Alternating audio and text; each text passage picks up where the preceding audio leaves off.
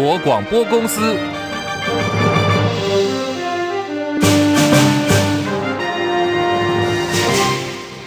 大家好，欢迎收听中广新闻，我是黄丽凤。大选倒数十八天，司法动员，红海创办人郭台铭日前退出总统大选，曾经力挺郭台铭的周典论改挺国民党侯康沛，但是呢，没没有想到，却因为先前挺郭惹上了官司。前天，屏东县议会议长周典论参加蓝营党内造势，昨天呢，他跟他的三女儿，也就是国民党的中常委周梦蓉，就分别被屏东检方以和郭台铭参选总统涉及违法收购。连署书连署案有关，进行了搜索跟约谈，漏夜侦讯了二十四小时之后，在今天清晨，周典论被依照违反了总统、副总统选举罢免法羁押禁见，周梦荣的部分预支五十万元交保候传。屏东县议会副议长卢文瑞痛批政治迫害，不排除动员整个议会发动抗争到底。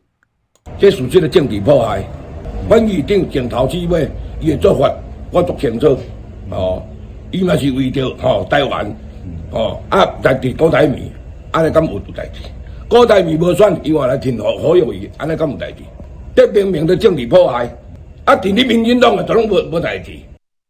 国民党副总统候选人赵少康质疑，这个就是明显的政治收押。我认为检察官受到政治的影响，这是政治收押。他有两个目的哈，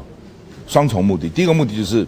这个压制。这个议长在屏东的辅选。哦，大家知道周典论跟郭台铭关系非常好，据说到最后能见到郭台铭只有周典论，哦，所以你看现在这个郭台强好像也不在国内，也不敢回来了，郭台铭也不出来了，然后这个时候把这个周典论压起来，郭台铭我小心，你不要现在跳出来支持侯康。哦，这个郭台铭的这个这个支持者经济栏呢哦都会受到影响，所以我认为检察官呢一石二鸟这个动作。有他，我觉得很很很很令人质疑的哈，在这个时候积极的就把他压起来，而且立刻就手下就进谏了哈。选举这么近了，你你非要在这个时候压人吗？不是很奇怪吗？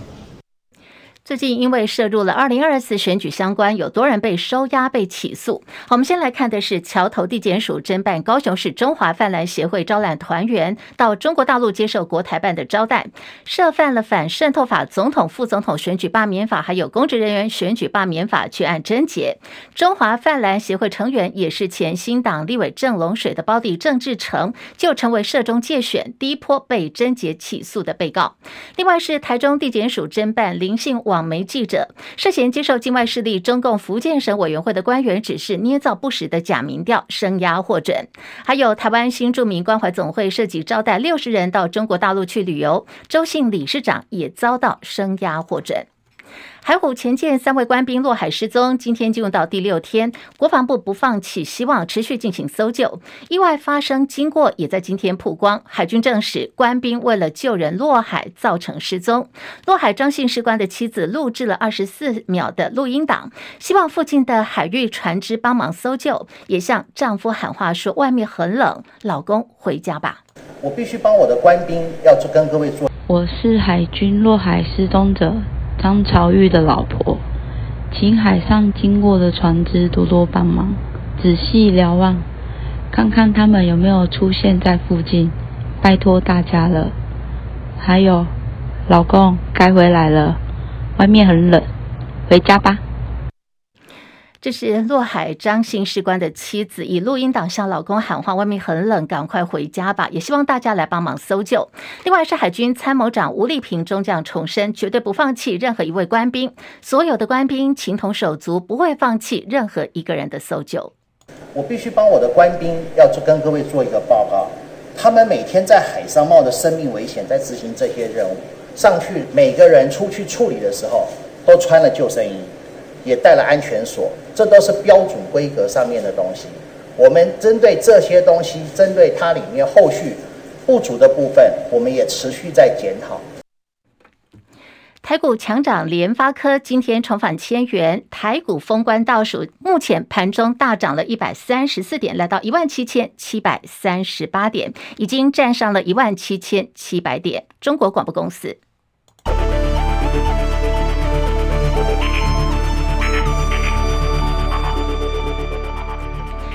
台北股汇双涨，先来看台币汇率方面哦。目前午盘呢，暂时收在三十一点零五八兑换一美元，是升值了八点二分。台北股市呢，已经上涨了一百三十七点，来到一万七千七百四十二点，目前涨幅百分之零点七八，成交量一千九百二十一点七三亿元。柜台指数上涨一点五零点，来到两百三十三点五五点，涨幅百分之零点六五。日本股市下跌十六点，三万三千两百三十七点。韩国股市在平盘附近震荡两千六百点，陆股跟港股同步走跌。港股方面下跌了两百八十点，来到一万六千三百四十点，跌幅百分之一点六九。大陆股市，上海综合指数下跌二十点，两千八百九十七点，跌幅百分之零点七二。深圳成指跌的比较多，目前是来到了九千一百四十四点，下跌一百一十三点，跌幅百分之一点二二。印度股市上扬了一百六十一点，七万一千两百六十八点，涨幅百分之零点二三。国际汇价方面，欧元兑换美元一点一零二二，美元兑换。日元来到了一百四十二点二三，一美元兑换七点一四四四人民币。黄金价格最新报价每盎司两千零六十四美元。以上是最新的财经资讯。好，美股呢目前正在放耶诞假期哦。台股今天呢是走自己的路，在内资主导下，大盘稳步向上。前一天大跌的货柜航运股，也就是我们说的货柜三雄，今天回神了，指数扬升有百点之多，量能搭配稳健是。市场的气氛是正向的，法人乐观看待即将封关的行情。在美股多头败象没有出现之前，外资长假之后，资金还有机会会回流。张佳琪报道。虽然少了美股的带动，内资对于封关行情抱有期待。二十六号大盘小涨开出后，涨幅逐渐扩大，人保再受市场青睐，AIPC 题材旺，股价大涨，晋升台股成交量第一大个股。大涨大跌的航运股再度转强，阳明成交量是市场第二大。全球大行商马士基宣布重启红海运输的业务，但长荣、阳明暂不跟进，股价继续反映运价的走高。AI 族群及重量级电子股各自表现，大盘大涨超过百点。华联永昌投顾董事长楚祥生指出，美股目前还处在多头格局，外资仍有加码台股的空间。尤其 AI PC、AI 手机明年出货可能正成长，使得台股有机会往上走。楚祥生说：“就像今天雅股一片绿，只有台股的部分啊，大概都集中和 OTC 都涨了零点五个 percent。”那感觉起来就是，在美股多头一个确立的格局之下，资金还是陆续会回到台股的部分。目前市场对封关行情正向，楚祥生认为台股有望收高封关。他提醒操作上要注意选股以基本面为优先考量。楚祥生说，近期部分基本面不够理想，股价却已经飙涨的热门股，投资人应该审慎面对投资风险。中广记者张佳琪台北报道。另外是宏达电董事长王雪红说，未来晶片呢都会加入 AI 的功能，也会搭载这各种的装置，包括有 AR 跟 VR 手机穿戴装置等等。他说，对于宏达电二零二四年的营运是乐观看待的。好，时间就在等一下哦，下午的两点钟，这是距离总统大选倒数十八天。继上个礼拜三第一场的政见发表会之后，第二场总统候选的电视政见发表会，等一下马上要登场了，两点钟开始。那么，民进党总统候选赖清德、国民党总统候选侯友谊跟民众党总统候选柯文哲三个人将会再次的同台较劲。好，政见会发表的方式就是预计每一个人一轮是十分钟，共计要进行三轮。的证件发表，第一场当时总统候选人的公办电视政见会发表的时候，蓝绿候选人包括赖清德跟侯友谊彼此之间不断的攻防哦，有一些火花，呃，被形容说像是辩论会一样。相较比较专心谈国政的民众党总统候选人柯文哲，就形成了明显的对比。那么今天进入到第二场了，科办透露说，柯文哲今天采取的一个模式会比较攻击的火力，可能会跟对手进行议题的交战，而礼拜四。四呢，要再进行的是第三场总统候选的证件发表会。这个礼拜六三十号是总统的电视辩论会。至于在明年元旦，就是副总统候选的电视辩论会。民众党总统候选人柯文哲接受了《镜周刊》的专访，大杠蓝绿。对于国民党总统候选侯友谊，他虽然侯友谊看起来不像总统，一年来没有再当新北市的市长。被问到说，如果侯友谊在选前放大决辞掉了新北市长呢？柯文哲说，就让他人财两失，让他总统、市长两个都没有。反正侯友谊这一年来也没有再当新北市长，与其选不上被罢免，那么现在辞了也刚好。至于赖清德，柯文者的说法是，赖清德不适合来当总统。第一呢，是战争风险会升高，飞机成天的飞来飞去；第二是经济会变得更差，台湾外销百分之四十到了中国大陆，瞬间要转弯哪有这么的容易？连副手吴欣去 COP28 都被封杀了，国际上呢也是处处的被封杀。台北市中正区南昌路一段的内政部警政署保安警察第六总队，在今天传出了有死亡的事件，有名五十八岁的男性员警因为不明的原因倒卧在寝室内，当救护人员发现的时候呢，这名员警已经没有呼吸心跳，呈现的是已经僵硬的状态。经查，这名员警身份是五十八岁的叶姓员警。同仁发现的时候呢，这名呃叶姓员警他手上还拿着佛珠，是副总统赖清德前导机动队的两线二警官，负责的工作是莅临场所部署相关的勤务。二零二四年十一月要届龄退休，原本呢是在呃最近呢他会陆续的安排这个退休的计划，但是没想到哦，就是在今天清晨发生了这个状况。民进党总统候选人赖清德的老家被新北市政府认定是寄存违建。赖清德日前以寄存建物自清，也宣布日后会公益信托设置矿工生活纪念馆。前行政院院长苏贞昌公开声援。赖清德的邻居呢，最近也发出了公开信函，为赖清德也为自己打抱不平。不过呢，在一片的送暖声当中，神隐多日，前天才刚复出辅选行程的立委余天谈到赖清德的违建问题，当时余天的。说法是，他会跟赖清德说，既然是违建，那违建就干脆拆一拆，让侯友谊去处理。外界形容说，于天呢是开了绿营内拆赖皮寮的第一枪。这个于天的说法到底呢是说了基层的心里话，还是他自己为了报没有提名不分区立委之仇呢？于天表示，这次他出来辅选，心里头有很多的感慨哦。尤其这次选举为了违建争议不断的争吵，三组的候选人其实都有。于天说，赖清德家那个是组错，五十年前矿工的生活是很辛苦的，以前矿工的房子是矿寮，总共也才二十几坪大而已，可是是呢却被说到翠嘎龙喜坡。那么对此，国民党副总统候选人赵少康说：“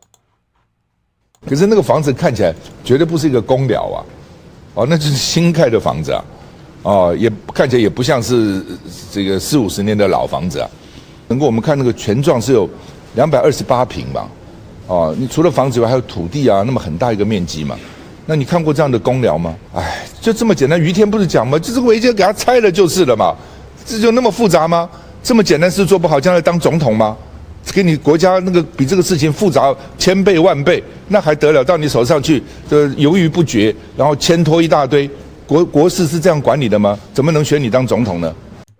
好，现在时间来到了十三点十五分，我们要先来关注的是中国大陆去年六月以禁药残留为由暂停台湾石斑鱼的输入，一年多之后，国台办呢在本月二十二号宣布开放输入，不过呢只开放七家的养殖场，同时还说只要坚持九二共识。这些政治前提，两岸都是一家人，事情好商量、好解决。无预警、有条件、有前提的开放，看起来并不单纯哦。好，连线的是资深记者张佳琪，进一步了解。佳琪上线了吗？是立凤午安，是开放台湾石斑鱼输入，但是呢，只开放七家。大陆究竟是在玩什么花招？那么前农业部部长陈吉仲发文痛批，说这个是典型的以商逼政的政治操作。佳琪怎么看呢？呃，在这个事件来讲，其实这一次宣布对渔民来说应该是蛮突然的，就就跟当时宣布不能输入大陆一样，来的都很突然。其实基层的渔民并没有被通知到，呃，这个已经有开放，也显示这一次放宽的名单是相当的窄的哦。当然，陈吉仲批评这个以商来逼呃逼政啊，这一点确实是落人口实，因为呃这样子有条件的开放，也会让基层养殖农民感受到这个整体的外销出口的游戏规则是你说了算。那你说了算的情形之下，就算他们养的再好，都无法出口。所以在这个对渔民来说是某种程度的一个伤害。不过因为最近这个大陆的石斑鱼啊还不错，如果说这一批就算是。只有名单中的这一些量可以过去大陆，其实对国内的石斑鱼的供应量应该会有一点点疏解的效用，可能对内销的部分的价格价格的稳定是会有帮助的。不过这样的一个动作也反映出中国大陆在我们选举逼近之日是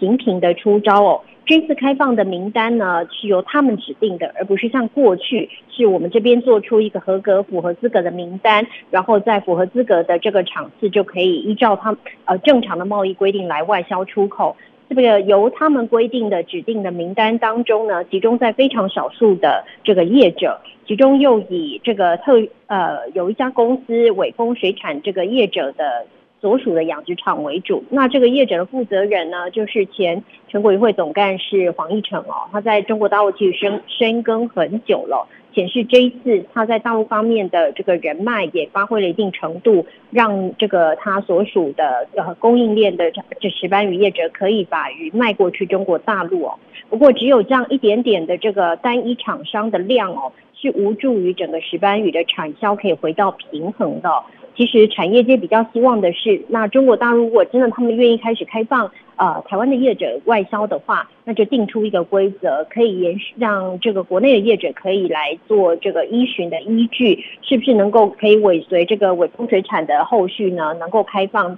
呃。有更多的这个业者可以进入中国大陆市场，恢复正常的供销，这是渔民最重要的一个关注的焦点。不过目前看起来，大陆方面还没有进一步的宣布哦，可能也有待我方这边跟大陆方面进一步的沟通。但现在的问题就在于，哎，这个沟通两岸的门是关着的，所以这个后续我们的石斑鱼还能不能扩大规模来？慢慢恢复对中国大陆的销售还有待观察。立凤，好，佳琪刘部听起来好像民间着力的比较多。我要问的是，那农业部在干嘛呢？农业部针对这次台湾石斑鱼的开放，哦，还有后续的这个输入，目前农业部释出的讯息有哪些嘞？其实渔业署他们在这一次石斑鱼被验出药残之后，是有在辅导这个渔民要赶快把这个养殖跟生产的机制建立起来。不过也只能做到这样而已。再进一步、更进一步的这个动作，他们是毫无施力点，主要这都卡在政治的问题。当对岸跟我们这边的沟通窗口比较没有那么像过去那么顺畅的话，那么就不太能够知道说对方希望要求我们做到更进一步的这个动作是什么，以及标准有没有什么修改。那这又回归到，如果后续呃他们在对岸的这个跟我方的沟通机制，尽管我们有平台可以协调，但还是不顺畅的情形之下，没有办法进一步有有效的沟通的话，那这样的情况就会持续下去，变成说农产品要销往那个市场，只有靠单一的县市或是单一的个人。或是单一的企业自己各自去努力，那对于其他养的也很好的渔民来讲，其实是不公平的。不过这一回到政治面来看，你要不要这个市场？如果你要这个市场，你就必须去跟对方的这个主管机关谈条，谈论这个贸易上面的问题。而回到你要不要这个市场问题，又会回到选举层面的问题，所以是一环扣一环，这不是单一渔业署、单一农业部现在可能能做得到的事了。李总，好，非常谢谢佳琪的观察还有分析。那刚刚我们有提到说，针对这次事件呢，前农业部部长陈吉仲有发文，他痛批呢，对岸的做法是典型的以商逼政的政治操作。不过我们刚刚听了佳琪的分析，我们要来反问的是说，那对台湾的这个业界来讲，难道不是以政来逼商吗？那么现在商人，我们的业者该怎么办呢？政府的这个沟通平台还有沟通的这个大门关了起来，难道真的要我们的渔民朋友一一个一个去敲门，自己去努力吗？那我们要政府干什么呢？好，新北市政府最近因为民进党总统候选人赖清德的万里老家争议，跟赖进总杠上了。请假当中的新北市长国民党总统候选人侯友谊昨天批评，过去阁揆对于矿区产权都都是已读不回的，回了选举，等到现在到了选举才开始关心。对此，今天行政院长陈建仁做了回应。陈建说，新北市政府多次跟中央相关部会都有韩文的往来，经济部也都有回应的，所以要请内政部对于全国矿区的情况来进行全面性的盘点，没有所谓的已读不回或者是现在才回应等相关的情况。说希望这个新北市呢能够积极的来保障矿工的权益。美丽岛电子报今天发布了最新的民调，赖萧配支持度来到百分之三十八点九，侯康佩呢以百分之二十九点四居次，双方的差距已经来到有九个。九点五个百分点。好，这个今天美丽岛的最新民调呢，是最近哦民调差距最大的一次。那么在民众打柯银配方面，支持度来到百分之十七点二，还是垫底。分析最近几波民调趋势，赖萧配支持度大概都是维持在百分之三十五到百分之四十之间，跟国民党侯康配维持在五个百分点之内的差距。不过美丽岛今天的这份民调，侯康侯康配的支持度跌破三成，所以在这个赖萧配跟侯康佩的差距，在这波民调当中所显现的，双方已经把差距拉大到有九个五九点五个百分点。二零二四大选也可能要出现的是总统政党立委分裂投票，这个是前立法院长王金平日前他约见了挺郭派的彰化县会议长谢点玲，要争取呢谢点玲在总统大选能够支持国民党的侯康配。那么会谈结束之后有好多天哦，这个谢点玲一直都没有声音。到了昨天晚间，他在脸书发文正式表态，还贴出了一张这个呃图表哦，他自己做的图哦，就是总统选票要支持国民党所提名的侯康配，不过不分区的部分呢要支持。指民众党说他自己表态了，能够有助于实现台湾第四次政党轮替跟政权的和平转移，三党不过半，让台湾摆脱蓝绿恶斗的漩涡。好，在这次这个谢点玲表态当中，我们刚好提到总统呢是支持国民党的侯康佩，不分区呢他支持民众党，至于立委候选人支持的也是国民党的候选人。国民党在今天举行了开放莱猪秘辛大揭露记者会，台北市立委候选人徐巧芯啊、张思刚还有游淑慧揭露开放莱猪的秘辛，痛批前驻美代表，也就是现在的民进党副总统候选人萧美琴，在莱猪谈判的时候毫无作为，沦为了应声虫。这个 NPPC 美国猪肉生产者协会，他已经证实，当时我们在开放莱猪谈判的条件，其实是包括了。台美 BTA 哈，台北的贸易协定，但是请问一下，这四年来，不要说台美的 BTA，连当时承诺说要帮我们美言几句的 CPTPP，只是讲几句好话这件事情，美方都不同意。请问一下，萧美琴，你有去追吗？对于印太经济结构也架构也没有台湾的份，请问一下，萧美琴，你又做了什么样的努力呢？我们的驻美代表处在萧美琴这几年哈，所谓台美关系史上最好，其实因为萧美琴扮演的两个角色，一个角色叫应声虫，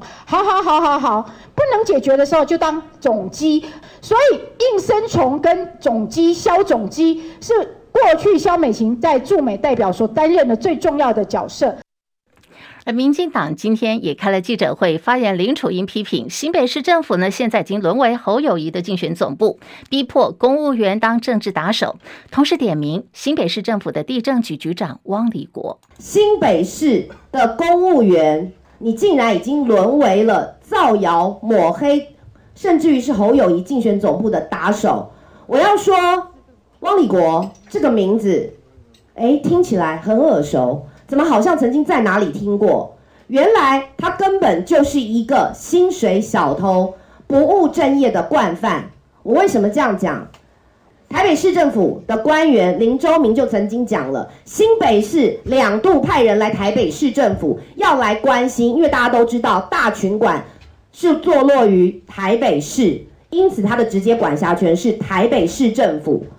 当时来的官员是谁？就是汪礼国。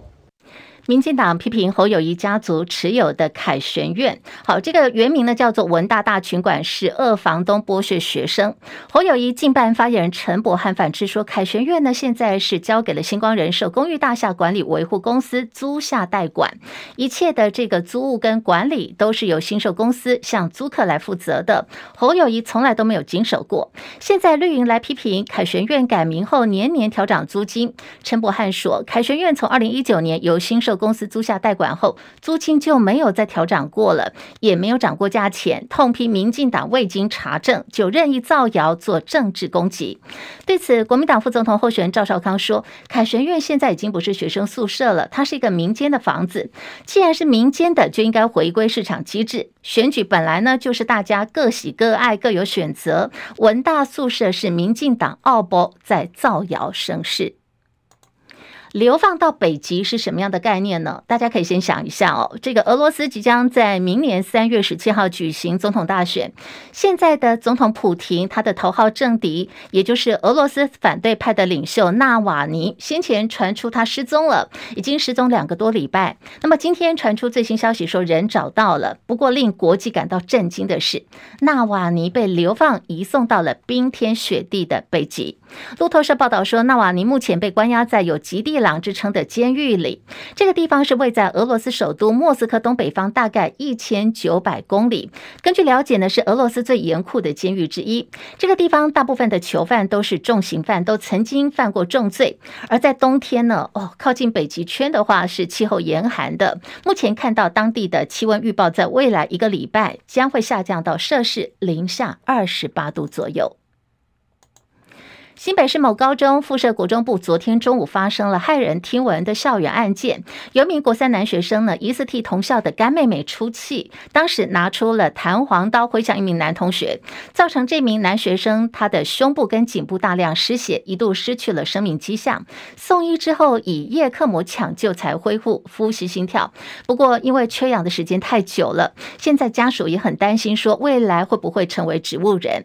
弹簧刀在校园割颈的。新闻引发了社会的震惊跟讨论，受害家属也到了网站 d c a r 去发声，表示呢，孩子是他从小抱到大的外甥，不敢想象哦，好好去上学，怎么会变成这个样子？而且杀人的是同校的同学。